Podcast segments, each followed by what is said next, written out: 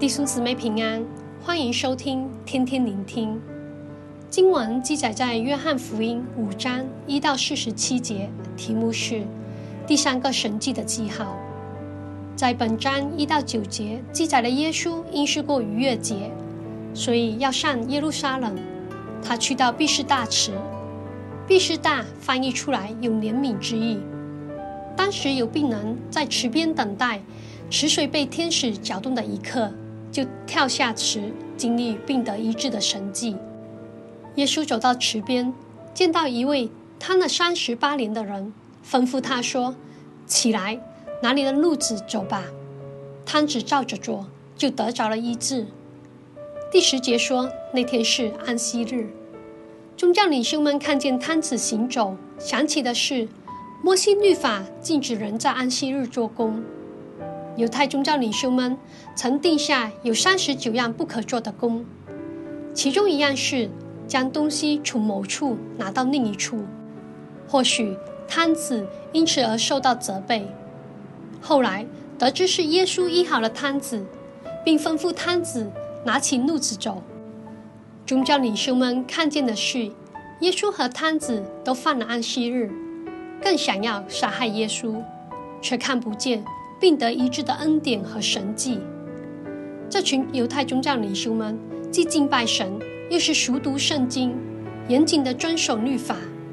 见到一位瘫子在必是大慈一个怜悯的地方得医治，他们只看见人犯错，却看不见神的怜悯。耶稣在十九到三十节五次论到照着，是知道。子一切所做的，都是按着天父的旨意去做，所以在毕士大池边，他实践了神的旨意，去怜悯和医治了瘫子。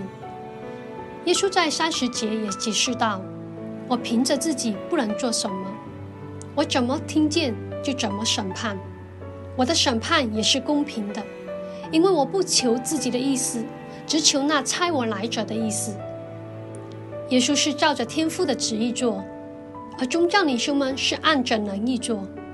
他们按着能力来决定安息日中不做三十九样的工作，就是善；做了三十九样中其中一样，哪怕是人们怜悯得了医治的神迹，也是恶。宗教领袖就判断了这位瘫子犯罪，宗教领袖代替了神去审判谁善谁恶。当追溯到人类始祖亚当与夏娃吃了分别善恶树的果后，罪就从此影响人。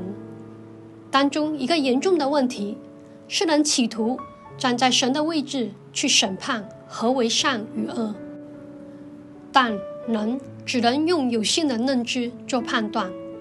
正如犹太宗教领袖们，他们只能以维护犹太教和以色列国的利益。去看耶稣做的事，当耶稣所做的越引发当时罗马政府的关注，宗教领袖们就感受到越危险，就情愿杀害耶稣，免得事情一发不可收拾。这就是他们的限制，直到犹太宗教领袖们领受不到神爱世人的真理。在三十一到四十节说到，犹太宗教领袖们相信施洗约翰。但当耶稣有比施洗约翰有更大的见证，就是父交给我要我成就的事，就是我所做的事，这边见证我是父所差来的。他们却选择不信，再一次呈现宗教领袖们同样以自己的想法去断定约翰是善，耶稣是恶，因此拒绝接受耶稣。弟兄姊妹，分辨善恶的问题由亚当开始。到新约时代，到现今，一直影响着人。当然，人活在世，要学习认识何为善恶，但我们不可以站在神的位置去审判自己或别人。正如耶稣所说：“我凭自己不能做什么。”耶稣道成肉身来到这个世上，给我们示范如何照着神的旨意而行。因为一。人不是神，没有能力去审判万事。二，能带着偏见去审判，就会带来不合神心意的结果。我们同样受着分辨善恶的影响。我们对自己、对别人、对各民族，会带有一种无可救药的认定吗？曾经有一位老太太，年轻的时候受到玄学的影响，直到年老，都认定自己一生是苦命之人。所以，在我们的生活中，都充满着各种飞神而来的善恶判断，我们的心思、意念和行为也因此产生了偏差。